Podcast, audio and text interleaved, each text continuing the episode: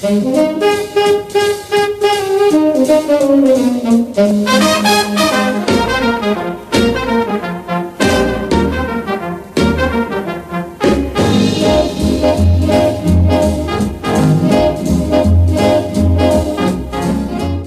a tutti e ben ritrovati a questo altro incontro con eh, Dixie Club. Riprendiamo il discorso sulle band parlando dei Flipper. Alla fondazione del gruppo i membri erano Jimmy Poloso al pianoforte, poi sostituito da Franco Bracardi, il fratello di Giorgio, il creatore di Max Vinella, Scarpantibus e di tante altre macchiette demenziali di successo. Vi fu anche Massimo Catalano alla tromba, il fratello Maurizio al contrabbasso, Romolo Forlai, vibrafono e percussioni, Fabrizio Zampa alla batteria e Lucio Dalla al clarinetto, sax e voce solista. Fra il 60 e il 64 il gruppo fu autore, interprete e arrangiatore di alcune canzoni come Oliver Twist, Giada, Masquerade Rambo Cia Cia Cia e Torna su Rieto. Contemporaneamente esso partecipò a diversi film. Arrivano secondi al Cantagiro con la canzone Ivatussi cantata insieme a Edoardo Viannello, che i flipper erano soliti accompagnare soprattutto nelle sedute di registrazione. Eccoli ora in Giada.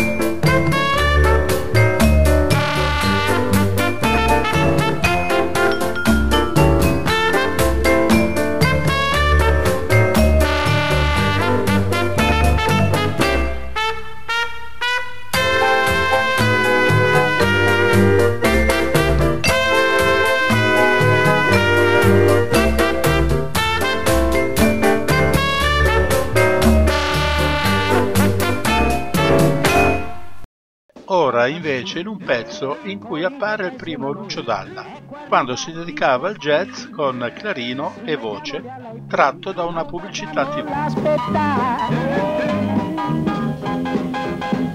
Vieni con noi, sta arrivando un extra tipo con il volo dello te.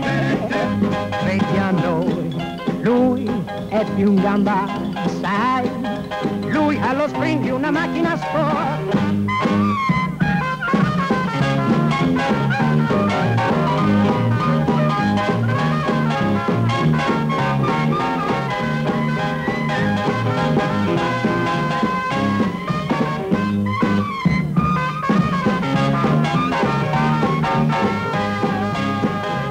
credi a noi, lui è più in gamba, sai, lui ha lo sprint di una macchina sport.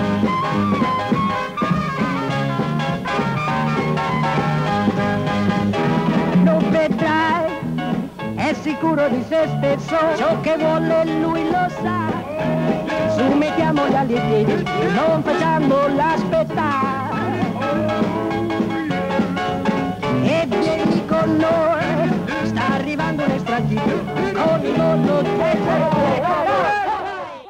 Beh, si sente la voce di un Dalla giovane. Comunque all'inizio del 2000 la formazione ha annunciato la sua rentrée. Dopo la scomparsa del pianista Franco Bracardi nel 2005, i Flipper hanno di nuovo al piano Jimmy Polosa, che aveva già inciso i primi due 45 giri del gruppo.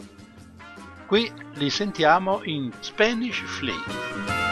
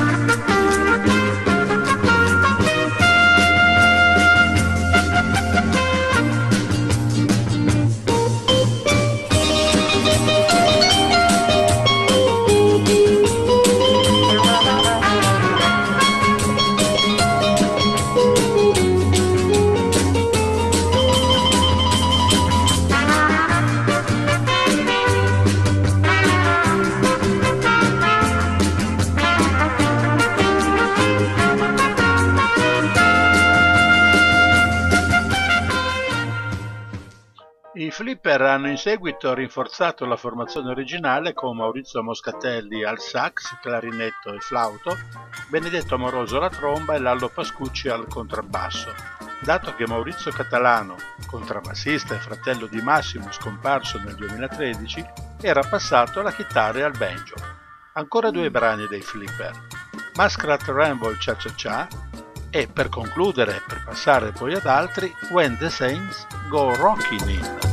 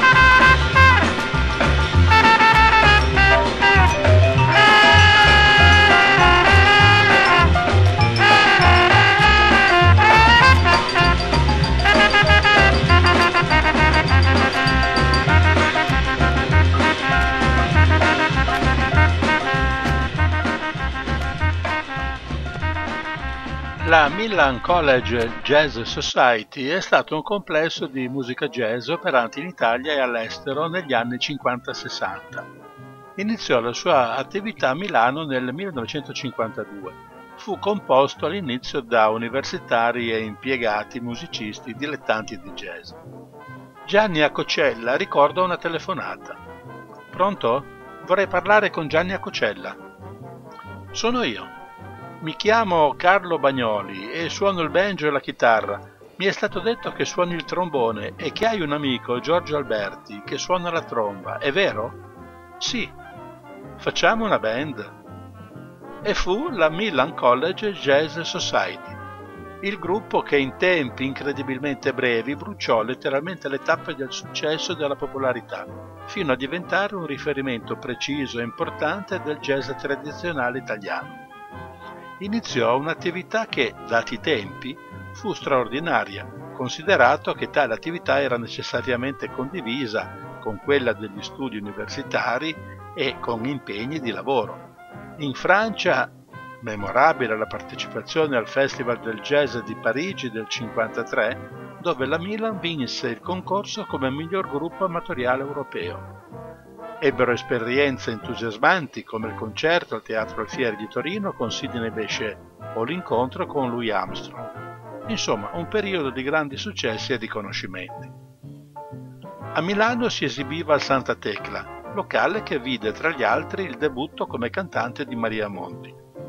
Nella Milan College Jazz Society suonarono anche Enzo Iannacci e Giorgio Gaber, prima di dedicarsi ognuno alla propria carriera, alla musica leggera e al cabaret. La Milan College Jazz Society ha inciso diversi dischi e si è esibita in televisione nel 1959. Ascoltiamo qualche loro brano. Iniziamo con St. Louis Blues. È del 57 e vede la formazione originale della band.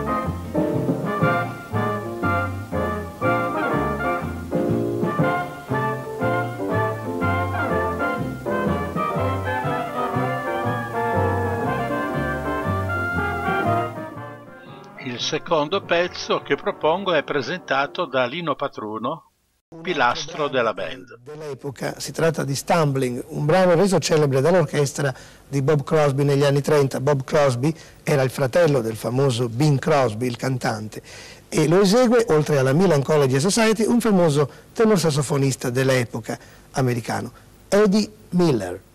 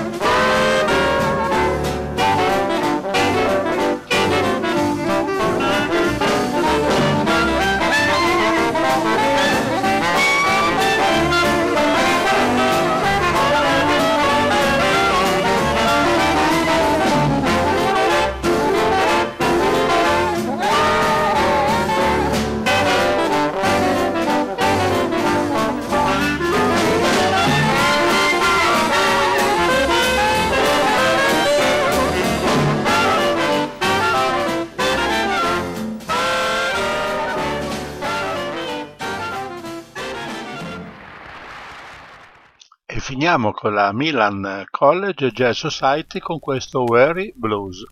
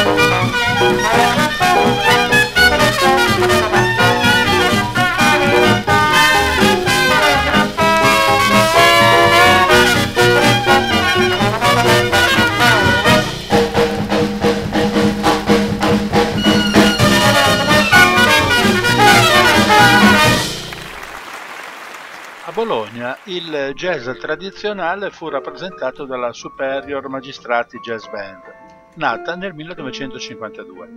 Sette anni dopo la band si fuse con la Dr. Dixie Jazz Band del futuro regista Pupi Avati. Qui possiamo sentirli in occasione del sessantesimo compleanno della band in Mystic Media.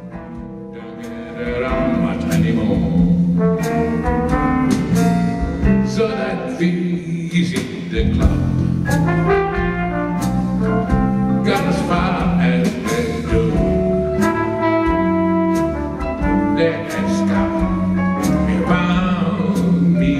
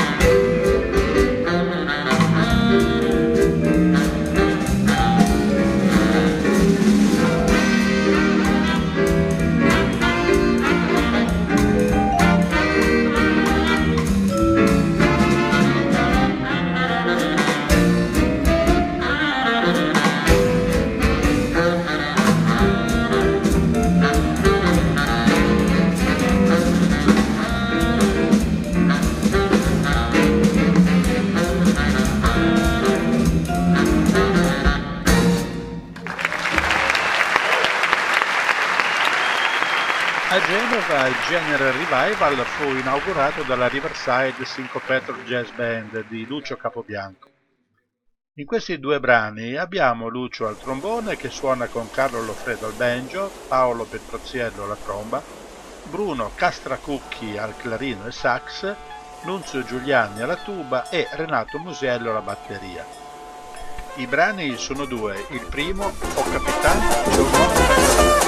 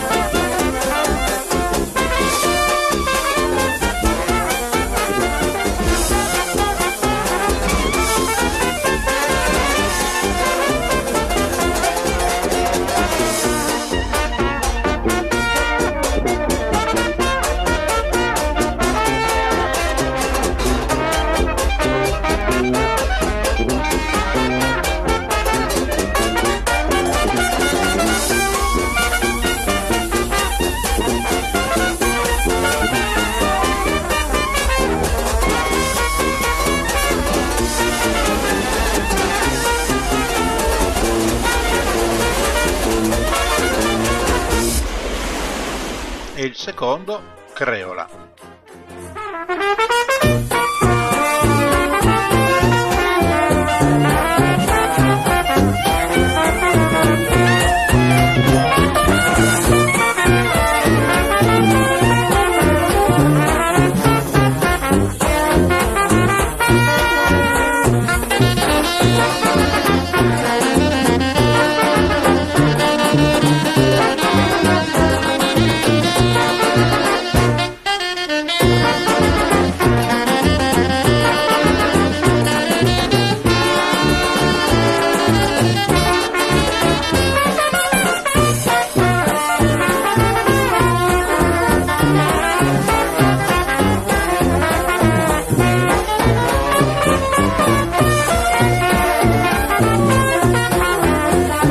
Creola. anche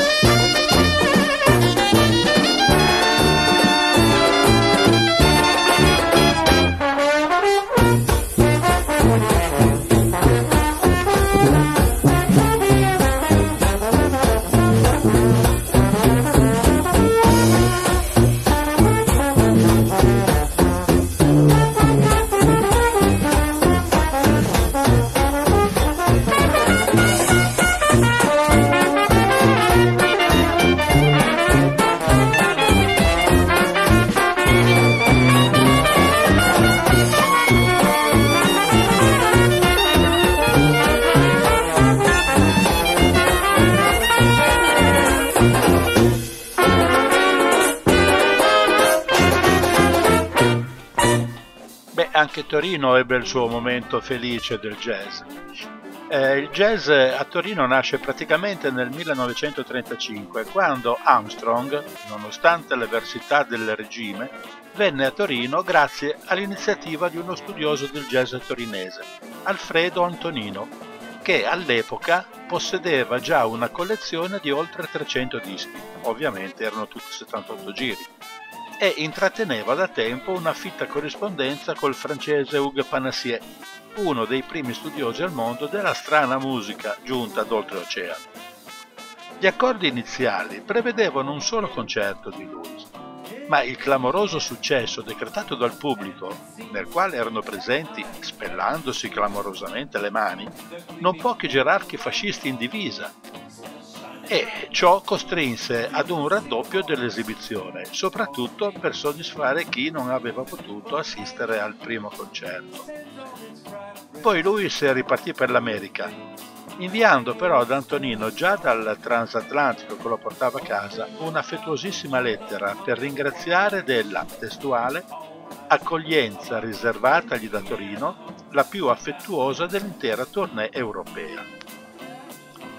A casa di Antonino i frequentatori carbonari, che suonavano quella musica definita dal regime musica demo judo pluto-massonica, aumentavano via via, così da dar vita a veri e propri gruppi musicali, come il trombonista pianista Riccardo Dick Mazzanti, il sassofonista Emilio Siccardi, il fisarmonicista vibrafonista Renato Germonio, il trombettista Sergio Farinelli ed altri ancora che riuscirono addirittura a trovare una sede a Concia nella taverna di una villa cittadina di proprietà di un industriale della calza, il signor Sobrero, il cui nome significò per anni un esempio di mecenatismo senza paragoni. Un, diciamo, Adriano Olivetti ante litteram. Eh, per il vero, le jam session serali alla Taverna Sobrero, così era chiamata, chiedevano la presenza all'esterno di pali, scelti a turno fra i musicisti, che dovevano segnalare il passaggio delle ronde militari. In questo caso, le note di Chic of Arabi, uno dei pezzi più suonati, sfumavano velocemente e allegramente in quelle di Giovinezza, uno degli inni più suonati del regime. Non abbiamo quelle registrazioni e neanche di quegli anni e di quei gruppi. Tuttavia ascoltiamo Chic of Arabi con Louis Armstrong.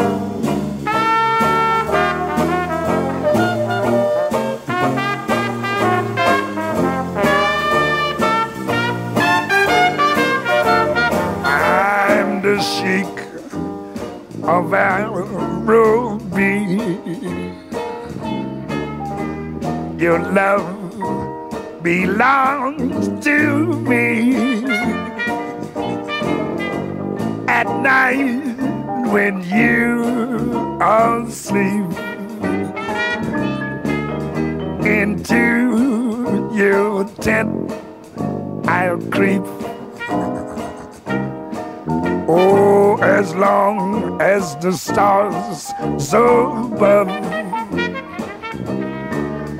they'll lead our way to love. You rule this land with me. Mm, I'm the sheik of Araby.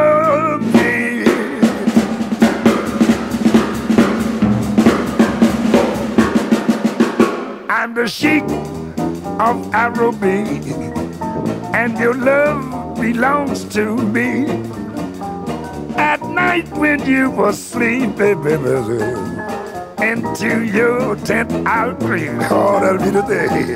Oh, the long as the stars above, they'll lead our way to love. Yes, you rule this land with me, hot mama, cause I'm the sheik of Araby.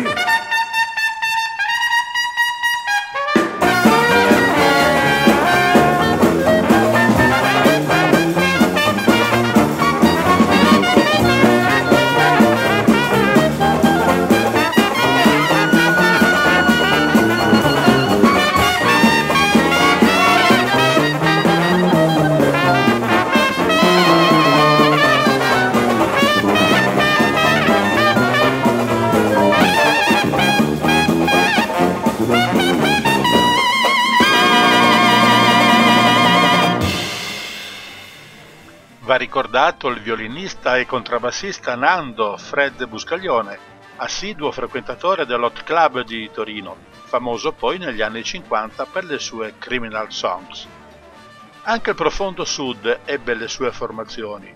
Bari fu certamente la città più attiva con la Southern Jazz Band, ispirata allo stile dei neri di Chicago, e la South Dixieland Band, legata allo stile dei Dixielanders bianchi rappresentati da Bix Beiderbecke. Per anni il jazz precedette di qualche settimana il più blasonato Festival della canzone italiana nello stesso teatro sanremese. Il Festival del Jazz fu sempre considerato un fratello minore di quello della canzone italiana. Era del resto un festival senza vincitori né vinti e senza grossi interessi economici in ballo, quindi poco utile e destinato prima o poi a finire eppure fu quanto di più organizzato ed organico che il mondo jazzistico italiano potesse offrire. Prima manifestazione con carattere continuativo programmata in Europa. E questo è tutto. Anzi, no.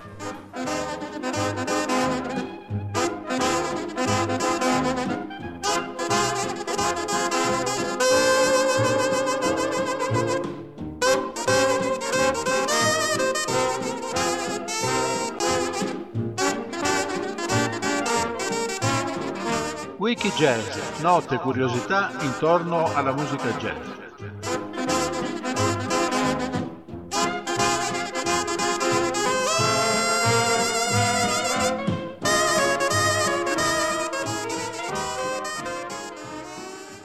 Tardo pomeriggio di settembre a Bari.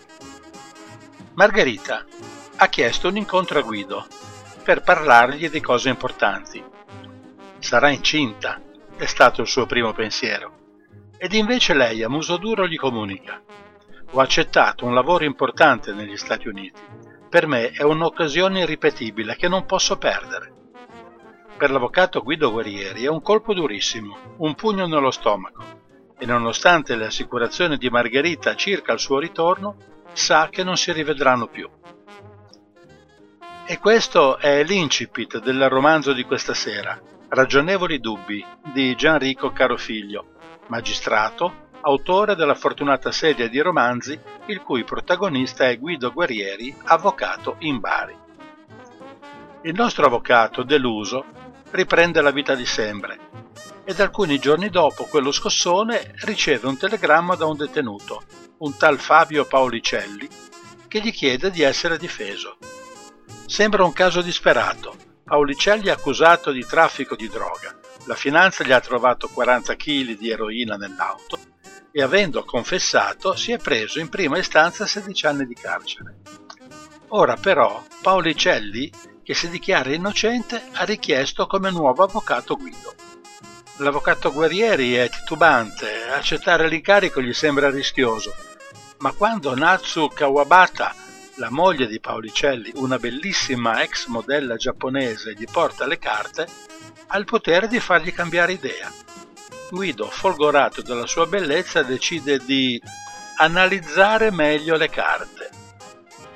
Durante la visita al carcere, Guido riconosce in Fabio Paolicelli il tizio che negli anni 70 si faceva chiamare Fabio Raiban per via degli occhiali da sole e che era un noto picchiatore fascista c'erano state voci di pestaggi di uccisione di militanti comunisti e lo stesso Guido era stato aggredito da Fabio con i suoi camerati solo perché indossava l'eschimo.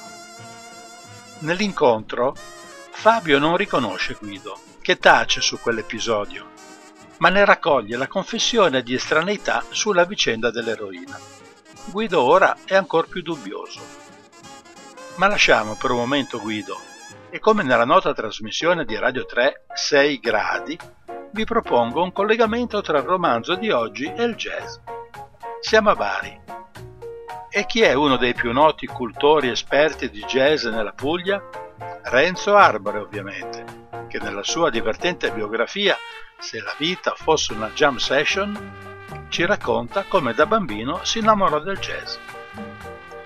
Siamo in piena seconda guerra mondiale gli alleati sono sbarcati in Sicilia e stanno risalendo l'Italia. La Puglia è ormai liberata e l'esercito americano requisisce case per l'alloggio degli ufficiali. La famiglia Arbore condivide la propria abitazione con alcuni ufficiali americani e proprio di fronte a Palazzo Arbore c'è un circolo ricreativo per ufficiali e dalle finestre esce una nuova musica che affascina Renzo.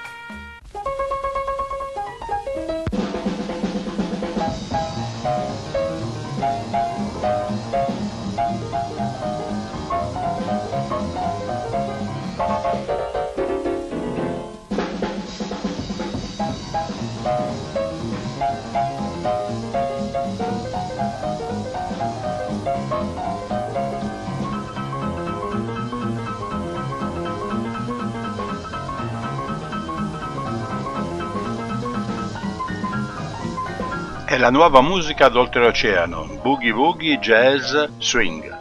Musica d'allegria e scaccia pensieri dopo tante sofferenze.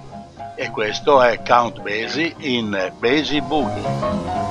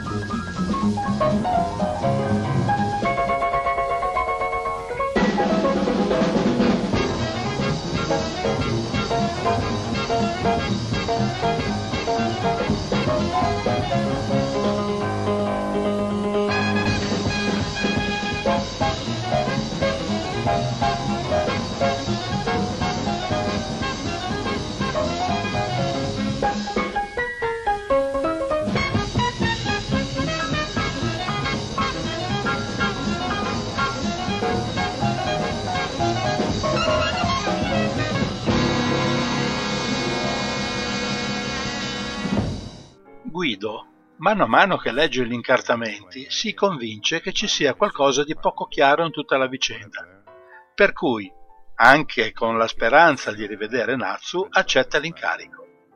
In sintesi, questi sono i fatti. Fabio, con la moglie e la figlioletta di sei anni, stanno tornando da una vacanza in Montenegro, quando, appena sbarcati a Brindisi, vengono bloccati dalla finanza che scopre la droga nell'auto. La vettura durante la vacanza, quando non era utilizzata, rimaneva nel garage dell'albergo, a cui poteva accedere solo il personale. Fabio alla contestazione nega qualunque debito, ma a causa del grande quantitativo di droga, la finanza minaccia di arresto sia lui che la moglie. Fabio quindi, senza l'assistenza di un avvocato e per evitare problemi alla moglie e alla bambina, fornisce una confessione spontanea assumendosi ogni responsabilità. Viene quindi arrestato. La moglie disperata viene avvicinata da uno sconosciuto che le consiglia di rivolgersi ad un avvocato di Roma, un tal Corrado Macri, che nel giro di pochissimo, come se stesse attendendo la chiamata, arriva a Bari ed accetta di difendere Fabio. L'avvocato Macri consiglia il patteggiamento, assicurando che tutta la famiglia avrebbe ottenuto protezione e che Fabio al massimo avrebbe scontato un 3-4 anni di reclusione. Purtroppo per Fabio il giudice decide diversamente e la condanna è di 16 anni.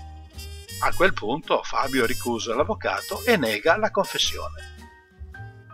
Il comportamento dell'avvocato Macri insospettisce Guido, che con l'aiuto di un suo amico commissario e di un suo collega di Roma indaga e scopre che Macri ha già avuto altre condanne per collusione con trafficanti di droga. Scopre inoltre che sia in Montenegro sia durante la traversata era presente un noto trafficante amico di Macri. Guido è combattuto. C'è una legge non scritta. Cane non mangia cane, cioè non puoi buttare a mare un collega. Però le minacce di Macri e una notte romantica con Natsu lo convincono a procedere. Tuttavia, le informazioni che Guido è riuscito ad ottenere non sono utilizzabili come prove durante il processo. Dovrà quindi convincere la giuria solo con la sua capacità di avvocato e insinuando nei giurati il dubbio del complotto, interrogando lo stesso Macri. Ovviamente Guido riesce a far assolvere Fabio, anche se in fondo poi gli rimane quel dubbio. Ma Fabio è proprio Raiba. Facciamo un altro salto indietro nel tempo. Che musica sta uscendo ora dalle finestre del circolo ufficiali di fronte a Palazzo Arbore? È Louis Armstrong in Exactly Like You.